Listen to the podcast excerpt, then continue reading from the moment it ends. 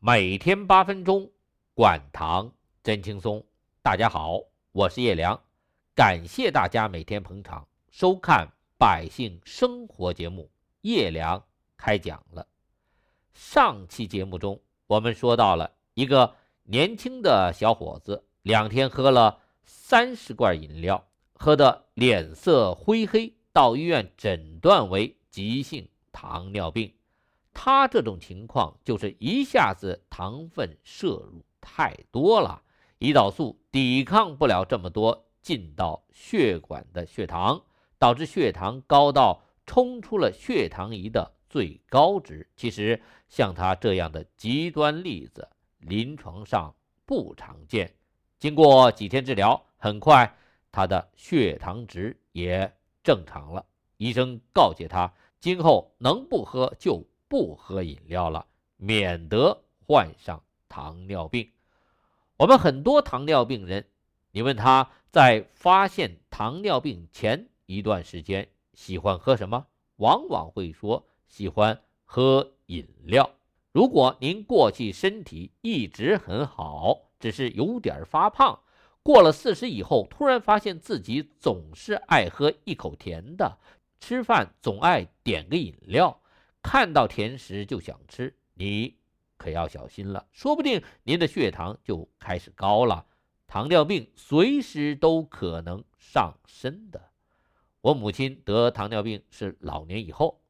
她过去身体很棒，能吃，力气也大，也能干活。记得我们住在昆明山上部队的驻地，幼儿园没有煤烧火做饭，我母亲一个人拿把斧头就上了山，半天的功夫砍倒一片树，然后用绳子捆着，一根一根的把大树拉下山，堆在山底下，然后跑到部队首长那里，要求派。两辆解放牌大卡车把堆在路旁的树给运到幼儿园去。到了幼儿园，又和厨师们一起把树锯成一段段的，然后恢复劈柴。那时他吃的多，不惜力，自认为身体好。回到北京以后，开始给我们做饭。我们每天盘子里剩的那点油汤子。他都倒在自己的碗里，合着饭吃了。他说：“这样吃着香，还不浪费。”因为我吃饭有一个讲究，绝对不吃剩下的和隔夜的菜。我告诉我妈，大白菜是个好东西吧？炒好了没吃完，放一夜就是致癌物。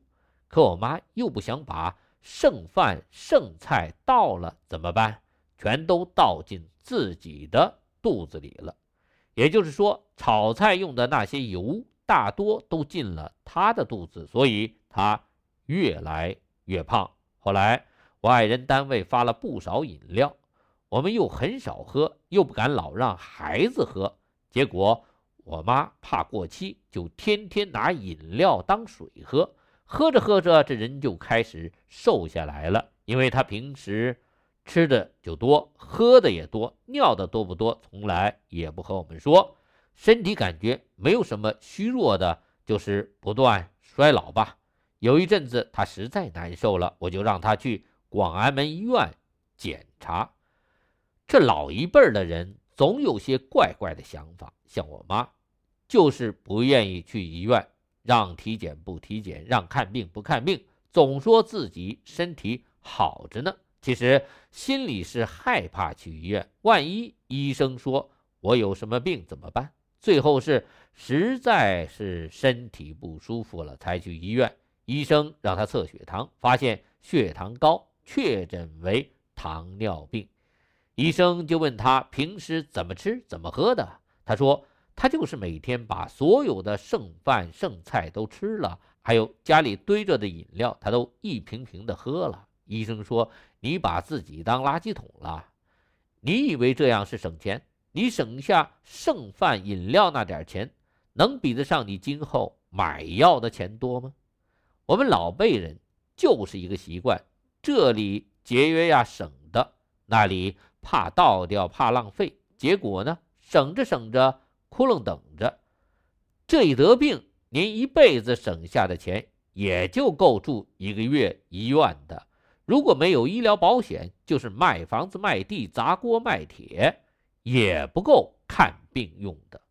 所以，老年人第一是别喝饮料，第二是别吃残羹剩菜，特别是剩菜，油大盐多，你肯定会多加一碗半碗饭拌着吃的，这样不是自找得糖尿病吗？我们年轻一些的。不要喝太多酒。现在是老同学、新老朋友，一见面就要吃饭喝酒，喝酒还不是喝一点儿，意思意思就行，非要喝倒一个人不可，否则没意思，不够哥们儿。这酒喝多了，一个是伤胃，一个是伤肝。前几天去世的布鞋院士，据说就是早上一起来用二锅头当早餐。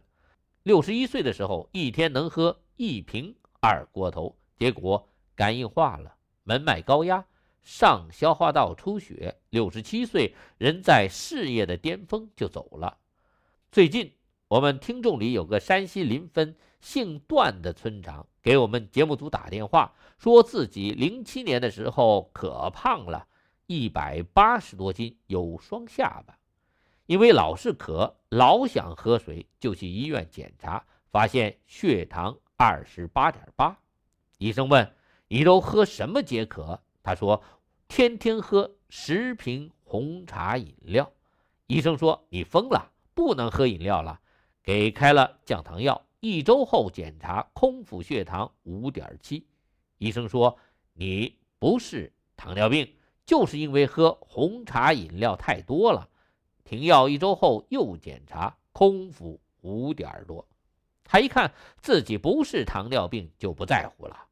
他是个村长，又是个县人大代表，那几年就兴大吃大喝，一年多没节制，感觉又不行了。一检查血糖又二十多，医生说：“您这血糖高的，只能打胰岛素，靠吃药不行了。胰岛素最多打过。”早上三十五个单位，中午二十五个单位，晚上三十五个单位，就这样血糖还是高。医生说：“你一定要控制饮食。”他想啊，您说的轻巧，我这么多应酬，天天大吃大喝，这就是工作。人家是带病工作，我是带病带瓶工作，带什么瓶？酒瓶子。幸亏这两年风气好了，他可以注意吃喝。保养身体了。他听说糖尿病人早上吃鸡蛋好，他想：您说吃一个好，我吃两个，然后中午晚上都吃，一天最多吃七八个，把鸡蛋当馒头吃。那这鸡蛋一吃多，他会怎么样呢？时间原因，我们下次再说。如果您喜欢叶良开讲了。您可以在微信公众号中搜索“叶良开讲了”，点击进入公众号，您就可以天天收看叶良开讲了最新一期节目，每天八分钟，管糖真轻松。欢迎收看百姓生活节目《叶良开讲》。